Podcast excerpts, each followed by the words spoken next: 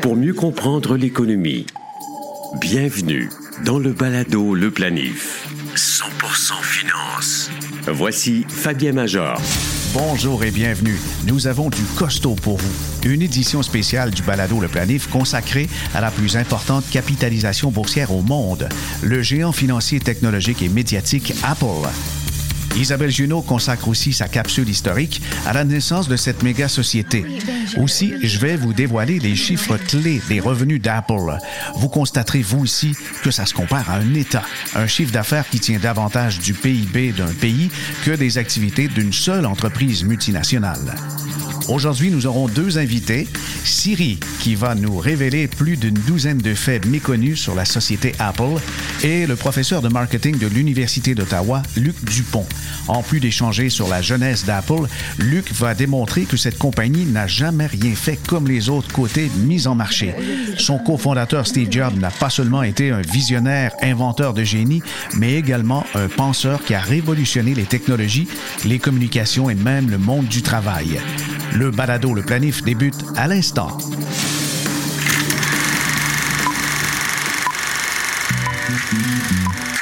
Apple Inc. a été fondé le 1er avril 1976 par Steve Jobs, Steve Wozniak et Ronald Wayne.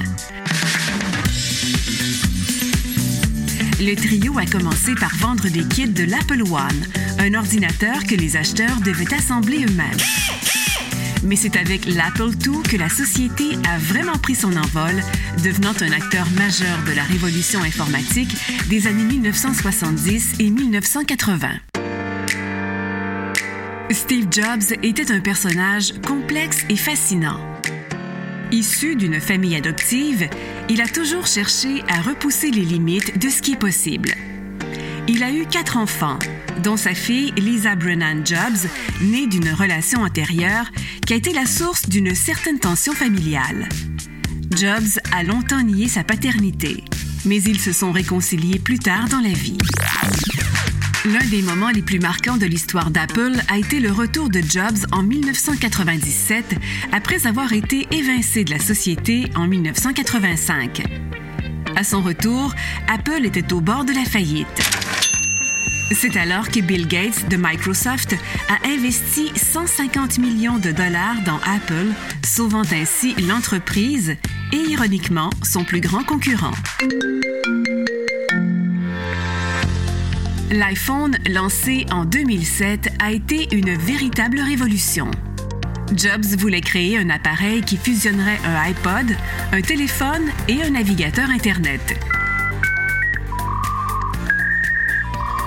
Le projet connu sous le nom de Projet Purple était si secret que même les membres de l'équipe ne savaient pas exactement sur quoi ils travaillaient.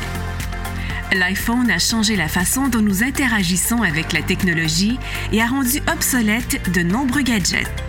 Une histoire drôle et peu connue est celle de l'ingénieur qui a travaillé sur le premier iPhone. Il a programmé le prototype pour jouer la chanson Bohemian Rhapsody de Queen chaque fois qu'il réussissait un test interne. Cela a égayé l'ambiance laborieuse et a fini par devenir une sorte de rituel au sein de l'équipe. L'entrepreneur et inventeur Steve Jobs est décédé le 5 octobre 2011 à l'âge de 56 ans, des suites d'un cancer du pancréas. Connaissez-vous InfoBref? C'est un moyen simple, gratuit de connaître chaque matin l'essentiel des nouvelles importantes. InfoBref résume les principaux événements dans l'actualité et vous envoie une infolettre qui se lit en cinq minutes. Pour essayer, c'est pas compliqué, allez à infobref.com.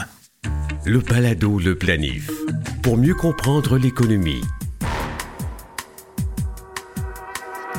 Si on prend la dernière année complète civile, l'année de calendrier d'Apple, le chiffre d'affaires d'Apple, c'est 2022, on se rend compte aisément que ces profits sont astronomiques. On parle de profits de 100 milliards de dollars. C'est quand même incroyable. On peut décortiquer la compagnie sous toutes ses coutures et on en vient au même constat que Warren Buffett un des investisseurs les plus respectés dans le monde, Buffett, ben, sa position numéro un dans le portefeuille de Berkshire Hathaway, ce sont des actions d'Apple, justement. Et sans la participation d'Apple dans les dernières années, probablement que le résultat de Berkshire Hathaway ne serait pas aussi reluisant. Alors décortiquons un peu les revenus de la société Apple. Sur près de 400 milliards de revenus, les ventes nettes, on parle de 394 milliards, le iPhone s'accapare à peu près la moitié. On a 205 milliards sur le total de 394. Les montres et en ce qui concerne les écouteurs AirPods, ça représente quand même 41 milliards. C'est autant, sinon un peu plus, que le MacBook. Donc, à l'origine, c'était une compagnie d'ordinateurs, mais le MacBook ne représente dans ses ventes que 4 40 milliards. C'est quand même beaucoup, vous allez me dire, mais n'empêche que les montres maintenant et les écouteurs, c'est davantage. Le iPad fait bonne figure aussi avec 29 milliards et tout l'écosystème, les services qui entourent les appareils Apple apportent au moulin 78 milliards de dollars en revenus par année. Maintenant, en ce qui concerne la société, on peut euh, parler des coûts maintenant, parce qu'évidemment, pour avoir des bénéfices, il faut soustraire les coûts des revenus que je viens juste de vous décrire. Vous avez le coût des ventes qui représente 223 milliards. Recherche et développement, c'est quand même magistral et monstrueux, 26 milliards de dollars. On comprend euh, parfois pourquoi ils sont en avance, puisque en recherche et développement, ils consacrent davantage que bien des, des capitalisations totales de plusieurs grandes sociétés. 26 milliards en recherche et développement. Il y a aussi euh, les coûts d'opération, 25 milliards, et les impôts, quand même, 19 milliards par année de par le monde, ça représente euh, cette facture. Le profit net, c'est 99,8 milliards. Aussi bien dire 100 milliards, ce sont les profits d'Apple annuellement. Pensez-y, c'est quelque chose. Alors, c'est la plus grande compagnie au monde, la plus profitable, avec des revenus monstrueux, des augmentations quand même assez substantielles. Et, quand on regarde justement le niveau de profit par rapport aux ventes, c'est presque les résultats d'une bonne start-up. Quand on a une bonne compagnie, évidemment, la marge bénéficiaire est plus élevée, on est en, croissance, mais on dirait qu'Apple réussit tout le temps, année après année, même s'il est demeuré la plus grande société au monde, d'avoir des ratios qui défient l'entendement pour ce qui est des grandes capitalisations. En ce qui concerne la recherche et développement, il y a quelque chose, il y a un tournant, je pense, dans les dernières années, c'est qu'Apple consacre beaucoup de recherche et développement à la plateforme Apple TV, également à signer des droits pour avoir les royautés pour diffuser des matchs de sport professionnels. Baseball, bientôt football, on a du soccer ou du football européen, appelez-le comme vous voulez, vont s'ajouter sans doute le basket et autres sports professionnels. C'est en un compétiteur majeur aux grandes plateformes comme Netflix, Hulu, Disney et évidemment les chaînes de télévision nationales américaines et même des chaînes de diffusion qui sont étalées sur plusieurs continents. Je pense entre autres au réseau euh, britannique Sky. Évidemment, le Canada ne fait pas le poids en ce qui concerne la télédiffusion puisque ça peut se retrouver maintenant sur les Apple TV. Alors, la profitabilité d'Apple, elle est monstrueuse pour les prochaines années. De quoi ça aura l'air? On le sait pas, mais quand même, il y a beaucoup de fluctuations en 2023, notamment à cause des monnaies et le fait que les revenus d'Apple proviennent de toutes sortes d'États, dans toutes sortes de devises dans le monde, ça va peut-être jouer. Mais euh, certains me disent que à l'interne, on est capable de justement avoir euh, des mécanismes en place qui visent à, à, préserver des profits et même à profiter de la volatilité de certaines devises. Il y a maintenant plus d'une centaine d'épisodes du balado Le Planif toutes les saisons et des liens hypertextes complémentaires au contenu se retrouvent sur la page internet baladoleplanif.com. Luc Dupont est professeur agrégé en communication à l'Université d'Ottawa et vous le connaissez sûrement pour l'avoir vu à la télévision commenter toutes sortes en fait euh, d'initiatives et, et toutes sortes de revirements en marketing. Bonjour Luc, merci d'être là. Bonjour, c'est un plaisir. Nous allons parler aujourd'hui d'Apple. En fait, c'est un incontournable, mais d'un point de vue évolution d'entreprise, il y a quelque chose de fascinant et on pourrait en faire une thèse presque. Oui, absolument. Euh, d'autant plus que dans les premiers instants, au fond, c'est l'histoire de, trois personnes, je le précise, parce que souvent, on a Steve Wozniak en tête, on a Steve Jobs également, mais il y avait un troisième joueur dans les premiers instants qui était un monsieur euh, beaucoup plus âgé, donc euh, par rapport à ces deux petits jeunes dynamiques-là, il, détonnait certainement. D'ailleurs, il a quitté l'entreprise extrêmement rapidement, mais il nous a donné, il nous a légué le tout premier logo d'Apple. Je soupçonne d'ailleurs que les gens qui nous regardent ou qui nous écoutent actuellement euh, ignorent complètement de quoi ça pouvait avoir l'air. Alors, c'est Isaac Newton qui est en train, donc qui est, en dessous d'un arbre et vous le voyez comme ça.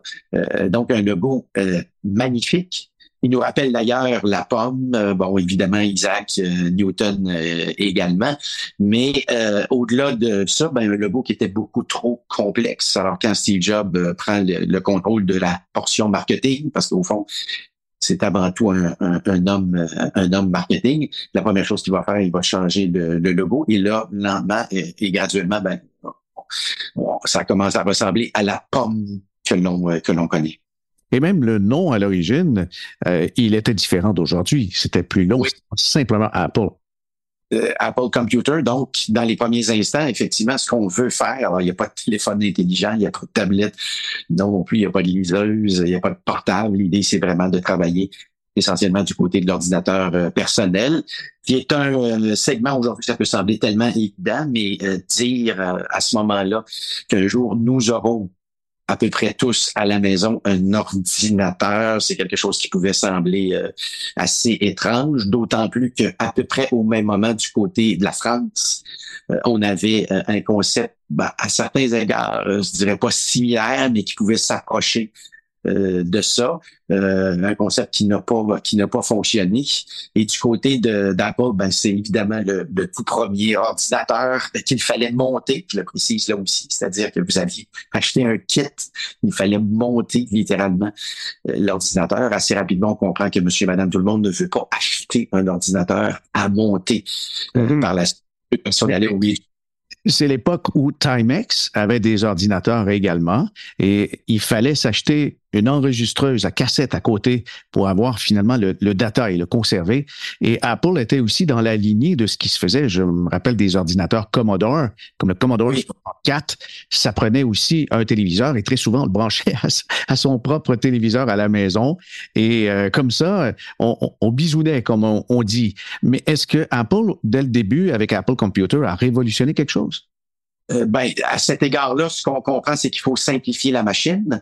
Euh, je rappelle aussi pour ceux qui nous écoutent, qui seraient peut-être un petit peu plus euh, un petit peu plus jeunes, pour faire marcher un ordinateur, il un cours. Alors moi, personnellement, j'ai suivi au Cégep un cours de 45 heures sur l'art d'ouvrir un ordinateur, sur l'art de fermer un ordinateur. Et je ne blague pas, je suis très sérieux, et sur l'art aussi de l'utiliser. Alors évidemment, si on cherche la première innovation, au-delà de l'ordinateur personnel, au-delà du marketing d'abord, parce que parler d'abord, c'est parler d'un marketing absolument hors norme.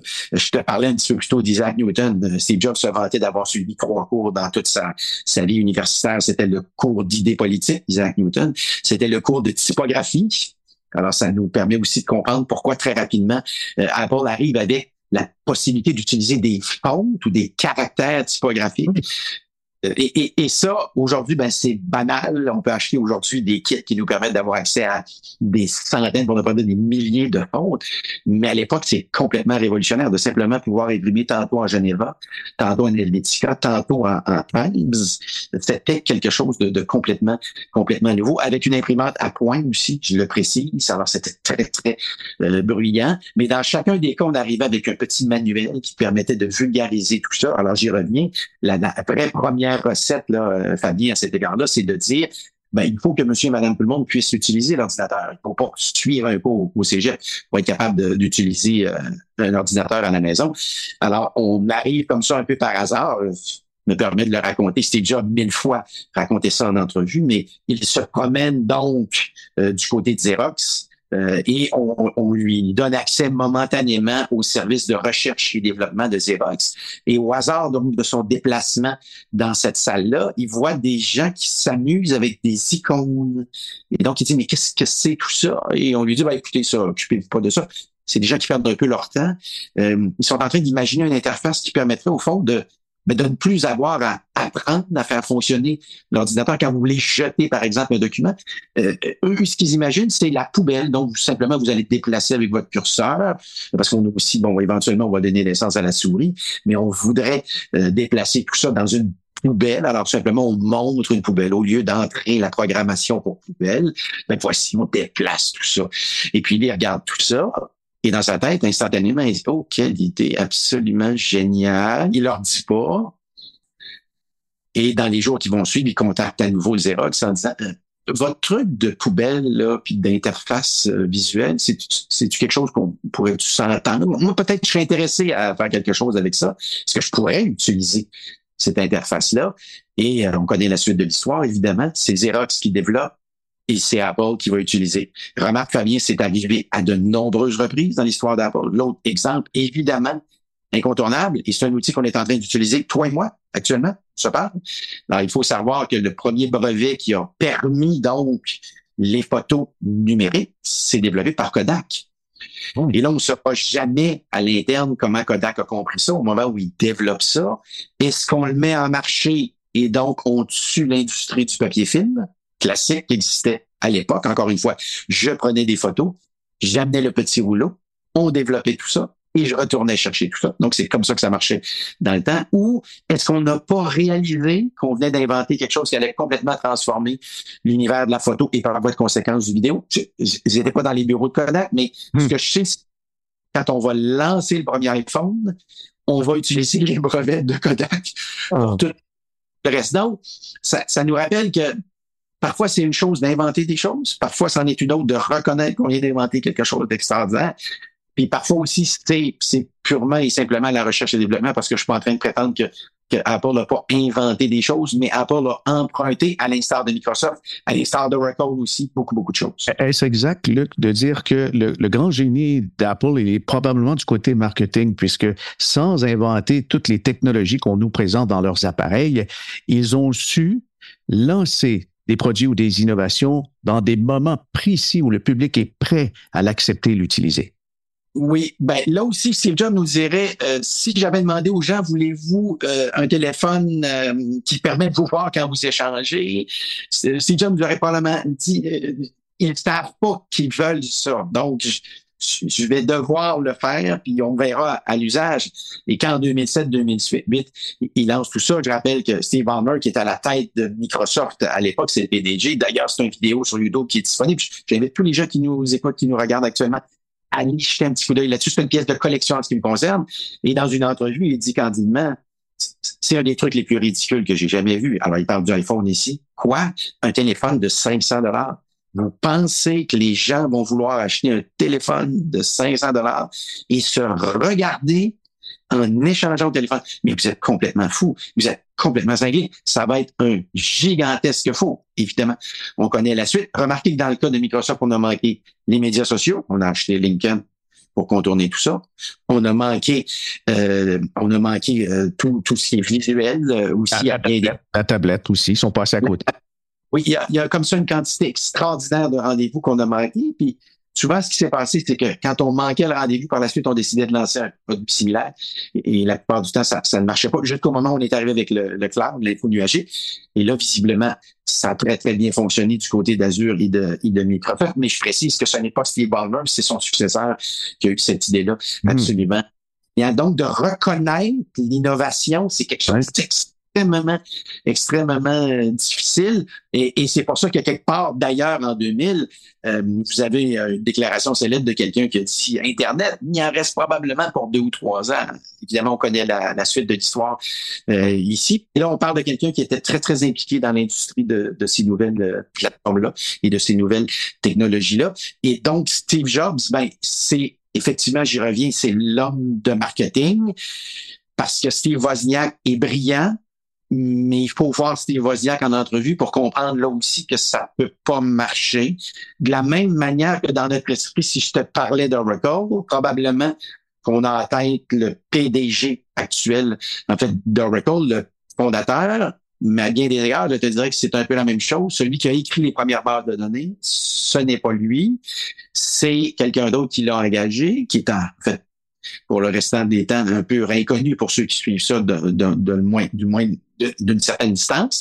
Et dans le cas de Oracle, ben, c'est aussi un peu le même genre de, de truc. C'était le gars de marketing, le gars de publicité qu'on connaît euh, aujourd'hui et qui gagne les, les, les fameux tournois de, de Ryder Cup, là, les, les, tournois de, de yacht. Mais hmm. ça aussi, je précise, ça s'appelle ça s'appelle du marketing.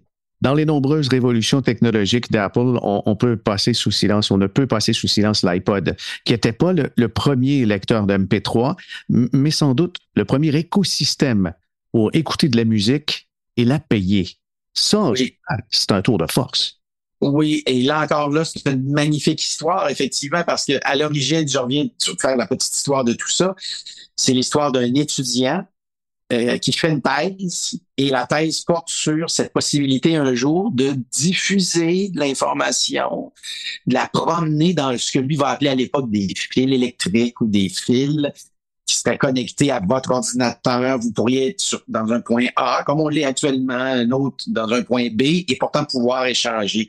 Et ce qui est très amusant, c'est que euh, il va soutenir donc la thèse. Éventuellement, il va, il va recevoir le OK.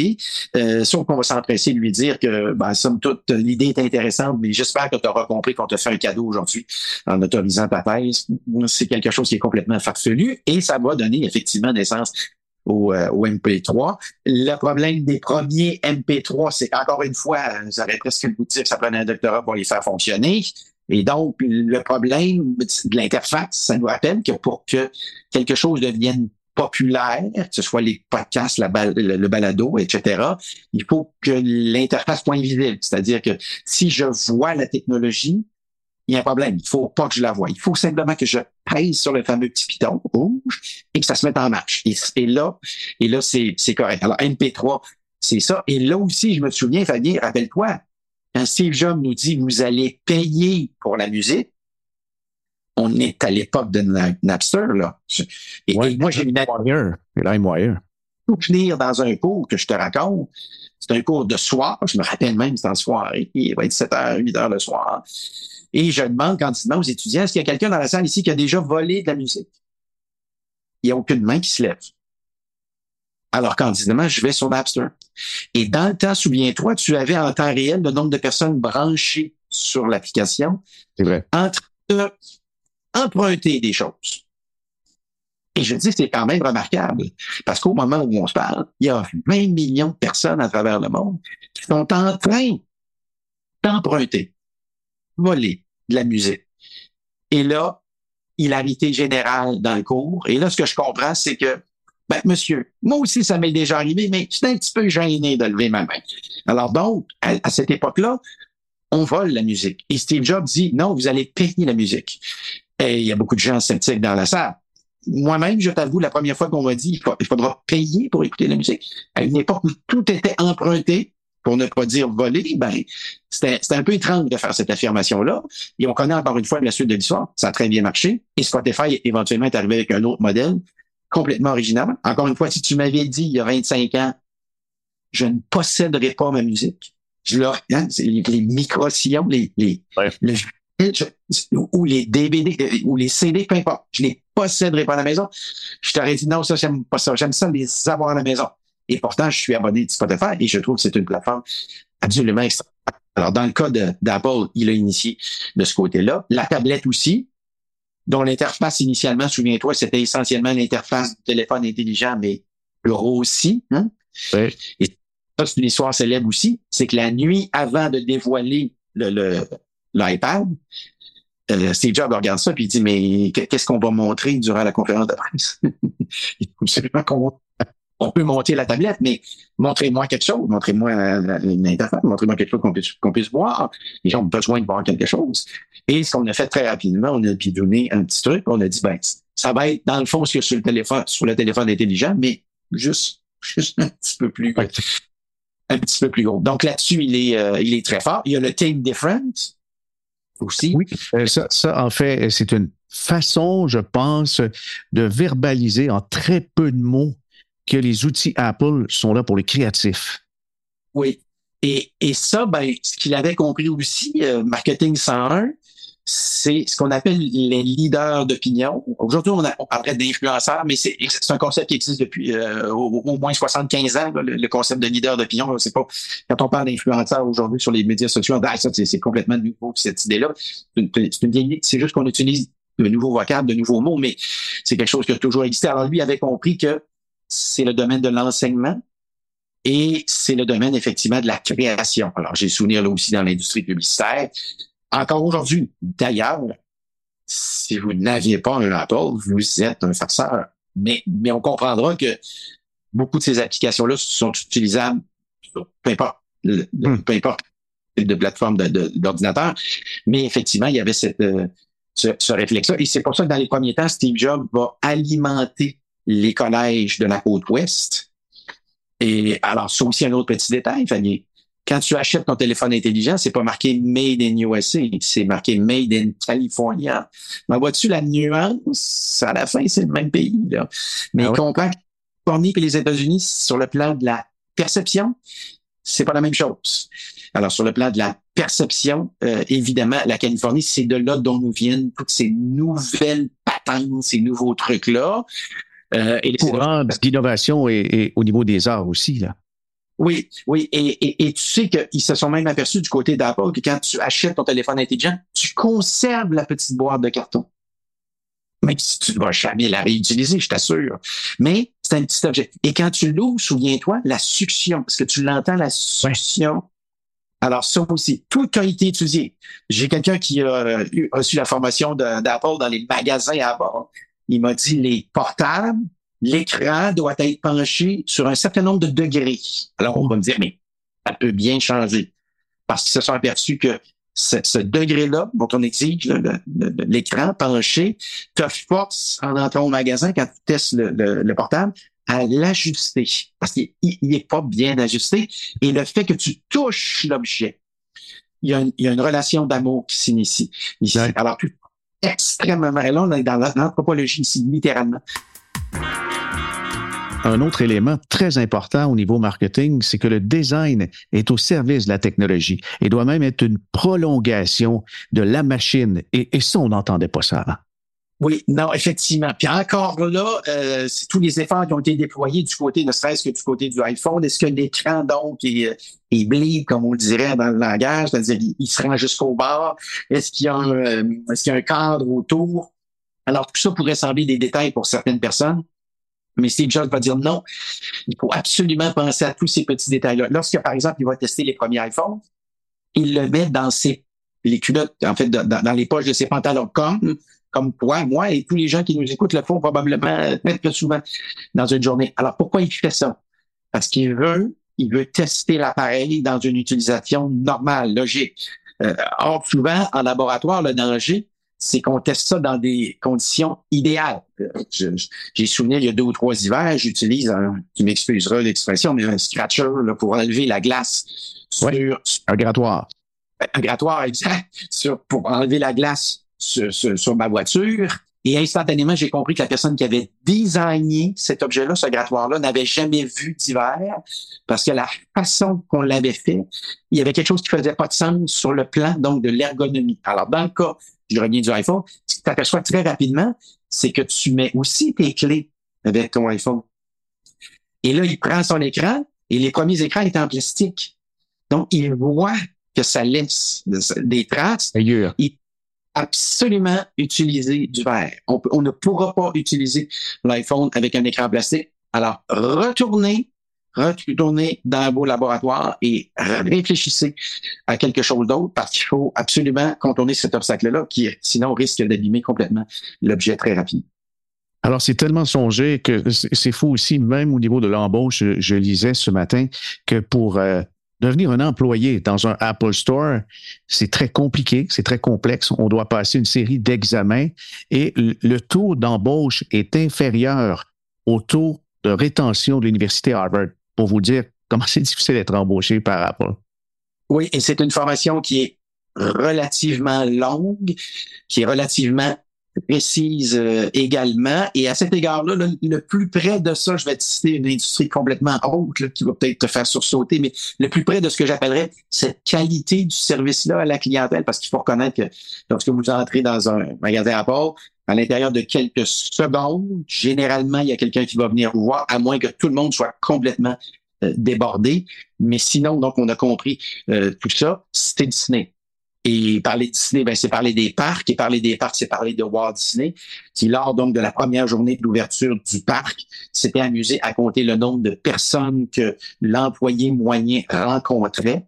Et très rapidement, il avait donc euh, il avait réalisé l'importance de ce qu'on va appeler éventuellement le service à la clientèle, parce qu'à bien des égards, a Walt Disney inventé tout ça. Le livre incontournable là-dessus aujourd'hui, c'est un livre écrit par Disney, la plus grande bibliothèque de service à la clientèle au monde c'est Disney. Et euh, on parle d'à peu près euh, 20 quelques mille livres qui portent de près ou de loin sur tout ça. Le meilleur cours de, de, de c'est Disney également. Et lorsqu'Apple va donc initier cette réflexion-là sur le service à la clientèle, on va s'inspirer de plusieurs de ces méthodes-là qui sont curieusement utilisées dans les temps Disney. Il y avait définitivement une admiration de Steve Jobs envers Disney puisqu'il a longtemps été le principal actionnaire de Disney avec euh, euh, Pixar euh, qui a été acquis et puis lui a été payé en partie en actions, mais qui a conservé les actions. Luc, maintenant, on va bifurquer puisque Apple aujourd'hui est la plus grande capitalisation boursière. C'est une compagnie géante et en fait, non seulement le passage de Tim Cook n'a pas été l'échec escompté, mais au contraire, on dirait que Tim Cook a réussi à être la prolongation, en fait, de, des idées de Steve Jobs, en étant lui peut-être plus effacé. Il est moins emblématique, mais Tim Cook a réussi quelque chose. Oui, alors là, euh, donc Steve Jobs euh, décède. Éventuellement, bon, très rapidement, les gens vont dire hmm, qu'est-ce qui va arriver d'Apple parce qu'on l'avait déjà vu par le passé. Rappelons qu'il est là à l'origine d'Apple. Éventuellement, il engage l'ex-directeur du marketing de Pepsi avec un argument tout simple. Ça risque d'être pas mal plus amusant que de vendre des boissons gazeuses et le directeur marketing va se laisser convaincre. Alors, ce directeur marketing-là, donc, arrive sur le conseil d'administration d'abord. Une des premières décisions qu'il va prendre, c'est de tasser Steve Jobs. Donc, je rappelle que c'est Steve Jobs qui l'a invité à faire partie du conseil d'administration et devenir donc euh, à devenir à la, tête d'Apple en disant utilise les méthodes que tu utilises pour vendre du Pepsi, pour vendre des, des non pas des téléphones intelligents dans ce cas-ci à ce moment-là, mais des là-dessus. Steve Jobs, visiblement, a une sensibilité à l'égard du marketing qui est absolument euh, incontournable. Il comprend le produit. Tu parlais tantôt du, packaging ou de l'emballage. Donc, ça, c'est le, le, euh, c'est le P produit dans ce cas-ci. Le nom, évidemment, euh, du produit également. Tout ça est, très, est très réfléchi. Et alors, momentanément, Steve Jobs quitte. Euh, Apple frise la faillite. Il revient et on relance euh, la, la bannière. Tu parlais de Pixar, tu me permets une petite parenthèse rapidement, mais Steve Jobs ne s'est pas mis riche avec les actions d'Apple, il s'est mis riche avec les actions de Pixar. Ça, c'est assez, c'est assez remarquable dans son cas. Alors donc, effectivement, il décède, et puis là, on se dit, qu'est-ce qui arrive? Qu'est-ce qui va se passer? Et arrive Tim Cook. Alors, Tim Cook, qu'est-ce que c'était chez Apple avant? Là aussi, la petite histoire est assez fascinante. C'est que c'est quelqu'un qui est très sensible aux méthodes de management japonaise. Parler de ces méthodes-là, c'est parler de Toyota.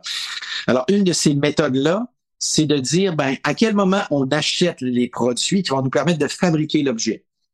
Alors, à l'époque de Steve Jobs, on est plus ou moins familier avec cette euh, science-là, cette science art-là.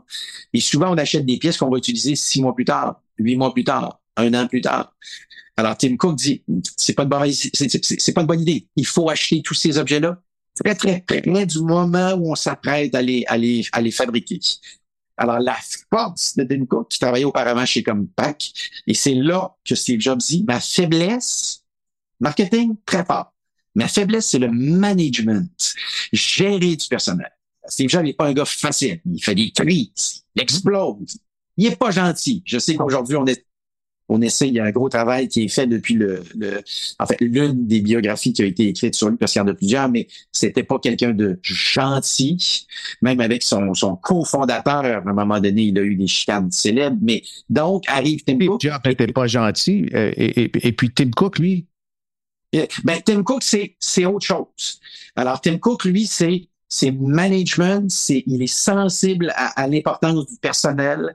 Euh, il veut il veut les garder parce qu'il comprend aussi qu'il y a de la compétition, c'est-à-dire que je peux j'aime ça travailler chez Apple, mais je pourrais peut-être travailler chez Microsoft qui est pas très loin, puis je pourrais travailler aussi sur Google qui était peut-être pas là au début non plus, puis qui est un bon compétiteur. Puis il y a Amazon aussi, donc il y a tous ces joueurs là qui sont qui sont incontournables. Il y a Netflix euh, aujourd'hui, j'aurais le goût d'ajouter, mais à, à l'époque donc arrive ce, monsieur-là et qui va faire quelque chose d'extraordinairement risqué, Fabien, dans les premiers instants. Il anticipe au moment euh, du lancement donc du premier téléphone, des premiers téléphones intelligents. Il anticipe une demande extraordinairement euh, importante. Et là, la question qu'il se pose, c'est il faut s'assurer qu'il y ait des téléphones dans les magasins. Parce que si je t'annonce que j'ai un téléphone extraordinaire puis je suis pas capable de te le mettre dans les mains. Tout l'aspect la, distribution, pipeline, place, euh, comme on l'appelle les, les, les pays du marketing, là, eh ben, il dit on, on, on, est cuit. Et il va faire, il va prendre un, en fait un, un guest extraordinaire. Il va acheter de l'espace dans les avions à l'échelle mondiale, donc dans les soutes, en ne sachant pas s'il aura des produits à mettre dans les soutes en question. Et Steve Jobs va, va dire, écoute, tu es conscient qu'on achète cet espace-là, on est condamné à mettre quelque chose là-dedans, parce que sinon, il faut payer quand même. Mm -hmm. cette là du prêt, si tu me dis que tu as acheté de l'espace, tu es condamné à utiliser cet espace-là. Et euh, alors le défi, puis encore une fois, c'est la nouvelle méthode de fabrication finalement de ces objets-là, c'est qu'ils sont fabriqués à la pièce quelques semaines avant d'être disponibles sur les... On, sur les just in time, là. Exactement, c'est l'expression qu'on utilise et c'est la spécialité donc de Tim Cook. Donc c'est un gars de management. Alors là, tu auras compris que je suis en train de te dire que si tu es management, tu es peut-être moins création. Alors soyons honnêtes ici, l'espace d'un instant. Il faut reconnaître que Tim Cook, management, Tim Cook, chiffre d'affaires, Tim Cook, produit sur les étagères, Tim Cook, rendement en bourse. Il est extraordinaire. Il est extraordinaire. On parle d'une entreprise qui vaut plus de 2 trilliards de dollars. Moi, c'est, c'est des chiffres à l'école, je sais pas toi. Moi, j'ai pas souvenir qu'à l'école, on nous a, on nous après trilliards. Je me souviens d'avoir appris millions, oui. milliards. Mais on arrêtait là. Sur la calculatrice, d'ailleurs, encore aujourd'hui, souvent, tu peux pas mettre trilliards. Mais là, aujourd'hui, plus de 2 trilliards. On est 2,5, 2,6 la dernière fois que j'ai vérifié. Donc, c'est remarquable. Mais reconnaissons que sur le plan créatif, parlons toujours, restons sur le sur l'iPhone qui est un bel exemple. Écran un petit peu plus grand, Samsung nous avait fait le coup. Écran un petit peu plus petit, Samsung nous avait fait le coup. Meilleure caméra, Samsung nous avait fait le coup. Revoir un petit peu la batterie, Samsung nous avait fait le coup. Donc, à cet égard-là, est-ce que c'est aussi innovateur? Je pense que non. Mm-hmm. Maintenant, les gens qui ont des actions d'Apple qui nous écoutent vont dire, c'est quoi? Somme toute, c'est peut-être pas si mal. Puis somme toute, peut-être aussi que ce qu'on pouvait faire avec le téléphone, parce que, encore une fois, en tout début d'intervention, tu parlais des innovations technologiques. C'est qu'à un moment donné aussi, on comprend que pour avoir le téléphone intelligent, il faut que l'innovation, bouger mon doigt sur l'écran et ça fait bouger l'écran, existe. Ouais. Euh, je voudrais aussi qu'il faut savoir que l'innovation existe, puis il faut avoir l'intention de l'utiliser. Parce que je rappelle toujours, on, on se l'est dit au tout début, Kodak invente caméra numérique, mais il l'utilise pas. Xerox invente interface euh, visuelle, iconique, mais il l'utilise pas.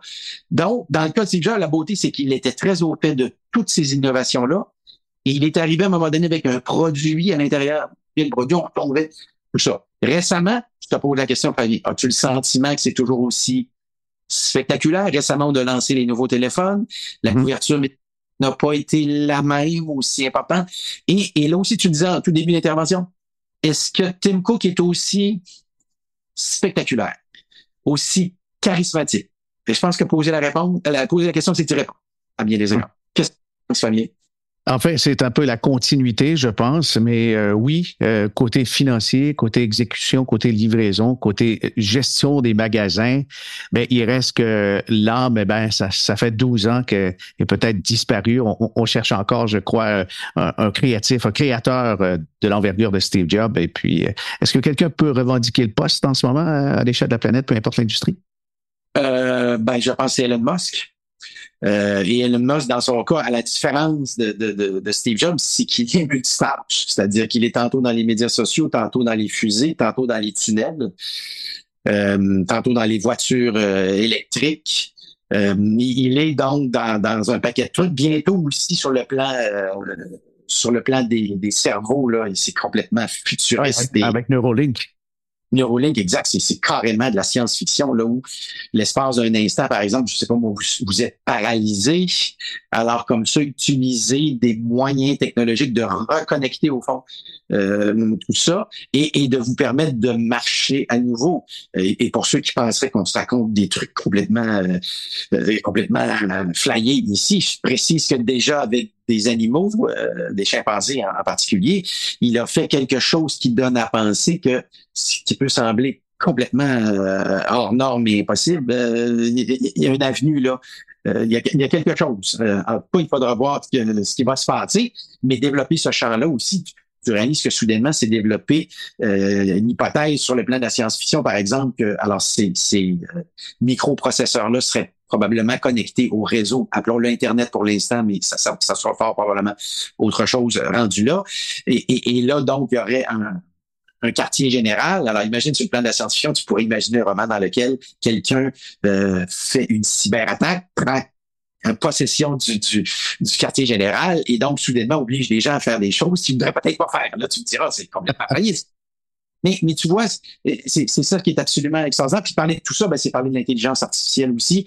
Alors là, ce qui est malheureux, imagines-tu ce que Steve Jobs nous aurait dit sur l'intelligence artificielle? Mais là, on le saura jamais, mais, hmm. mais tout ce qu'il aurait probablement pu faire avec ça. Vraiment, vraiment. Euh, Luc, merci. Ça a été fascinant. Euh, tu as été très généreux de ton temps et, tes anecdotes, ton expérience. Euh, ça nourrit notre balado aujourd'hui. Merci encore une fois. C'est un plaisir. Continue ton excellent travail. C'est toujours un plaisir de te lire, de te voir, de t'entendre également. tantôt dans les plateformes classiques, tantôt dans les nouvelles plateformes également. Donc, continue ton excellent travail. Dis Siri, j'aimerais que tu me révèles plus d'une douzaine de faits inusités ou peu connus sur la compagnie Apple. Bien sûr, Fabien. Voici 14 faits inusités ou peu connus sur la compagnie Apple. Un fait inusité concerne la bouchée prise dans la pomme. Elle a été ajoutée pour que le consommateur ne confonde pas le dessin avec une tomate. L'Apple en a été vendu comme un kit à assembler soi-même, coûtait la somme de 666,66 Apple n'a pas inventé la technologie multi-touch, mais ils ont été les premiers à la breveter, et certainement la première société à en proposer un usage grand public. Saviez-vous que mon nom Siri signifie beau conseiller victorieux en norvégien? l'App Store a été lancé avec seulement 500 applications en 2008. Aujourd'hui, il en compte près de 9 millions. La boutique Android en compte trois fois moins. Depuis 2008, Apple a versé plus de 300 milliards de dollars à la communauté des développeurs d'applications. La publicité d'Apple pour le Macintosh, diffusée lors du Super Bowl de 1984, a été réalisée par Ridley Scott, le célèbre réalisateur des films Blade Runner et Alien, le huitième passager. En juillet 2007, Apple a dû acheter le nom de domaine iPhone.com pour plus d'un million de dollars à l'entrepreneur Michael Kovacs. Ce dernier l'avait enregistré en 1993. De nos jours, près de 550 millions de personnes utilisent le système de paiement Apple Pay.